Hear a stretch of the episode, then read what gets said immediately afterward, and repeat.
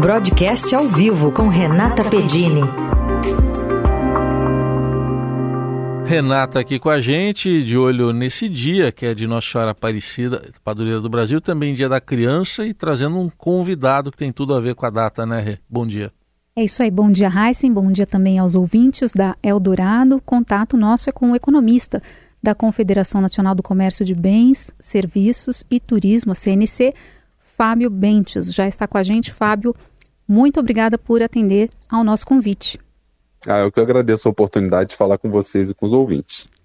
E vamos então falar de varejo pelo Dia da Criança. Em termos de volume de vendas, segundo a própria CNC, nas últimas divulgações, fica atrás do Natal e do Dia das Mães.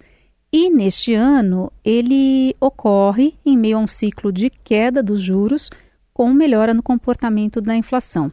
Fábio, está mesmo mais barato comprar presente?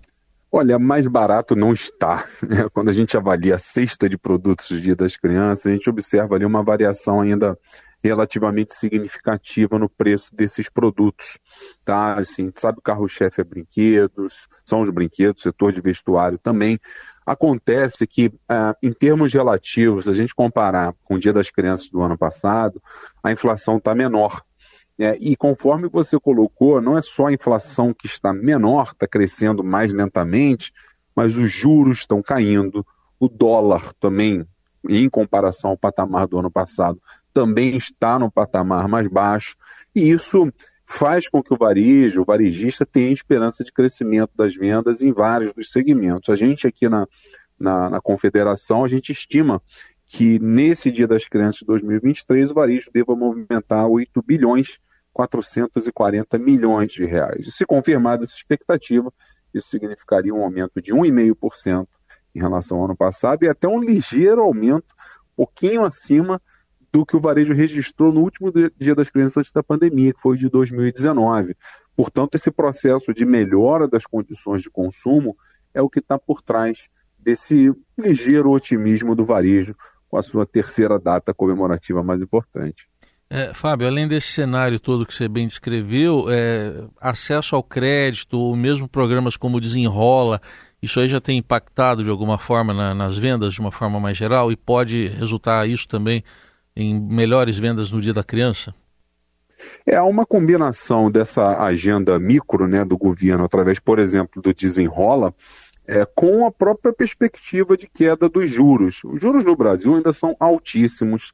Ah, o comprometimento da renda das famílias está acima de 30% desde setembro de 2021, portanto, há dois anos, que mais de 30% da renda média do brasileiro está comprometido com dívidas, mas já se percebe uma uma melhoria nesse processo. É uma melhoria tímida, afinal de contas, o Banco Central implementou apenas o segundo corte na taxa Selic. Leva um certo tempo para chegar no consumidor final, mas aquela escalada de juros que a gente viu, especialmente em 2022, quando a gente não sabia muito bem onde que a inflação ia parar, né? É bom lembrar que há um ano atrás a inflação era de dois dígitos, já é um cenário um pouco mais positivo. Isso é, vai ajudar um pouco o Dia das Crianças, mas tende a ajudar um pouco mais a Black Friday e principalmente o Natal, que é a principal data comemorativa do comércio esse ano. Lá em dezembro, seguramente a gente vai ter juros menores e um comprometimento médio da renda também menor. E isso deve animar um pouco mais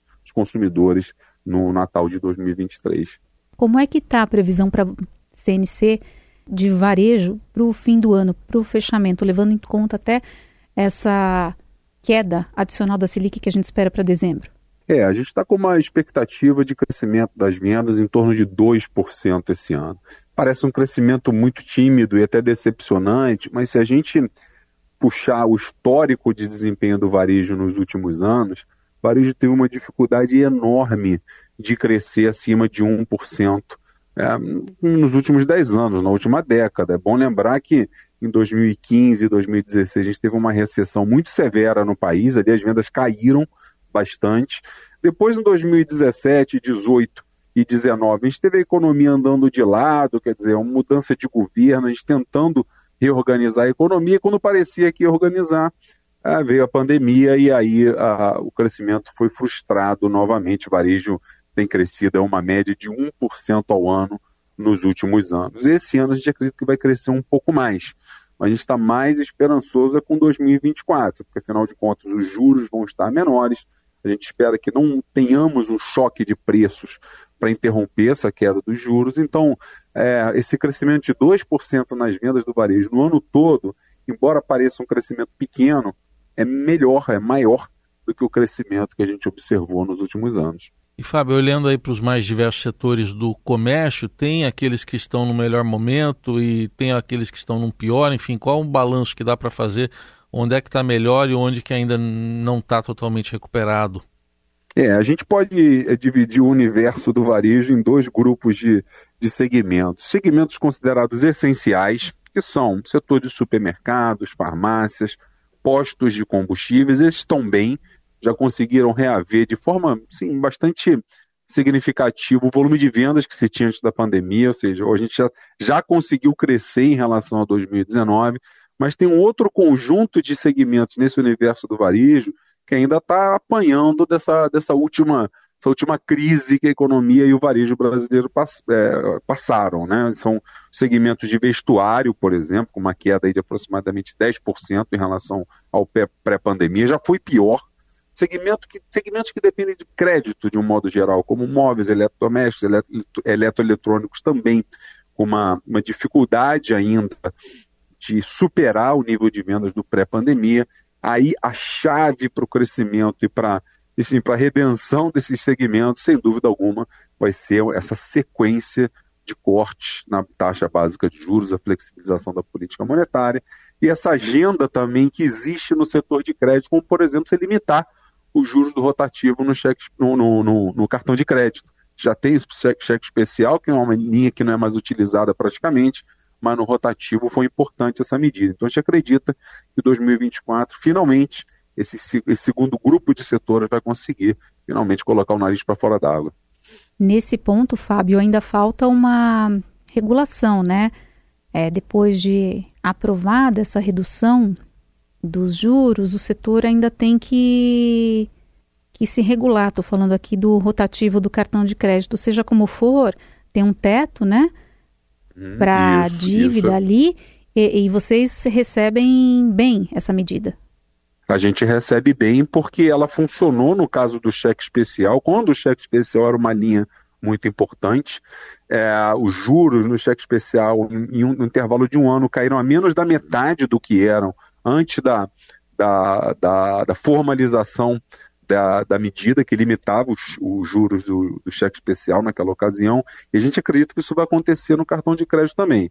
É injustificável, Renata, que a gente tenha taxas de juros de 420%, 430% ao ano. Quer dizer, isso é, uma, é uma, um problema típico do Brasil. Sempre foi altíssimo o juro no cartão de crédito aqui, por conta da inadimplência, por conta do pagamento de impostos, mas também por conta de uma, um processo de seleção na, na, na, na, concessão do crédito muito ruim por parte das instituições financeiras. E aí, qual o preço disso? Sempre que você tem mais risco numa linha de crédito, o juro sobe. Então, todo mundo vai ter que fazer o seu papel. O consumidor, de fazer pesquisa de juros, entender como isso atrapalha a vida dele no dia a dia. O setor financeiro, que vai ter que ser mais seletivo na concessão desse crédito.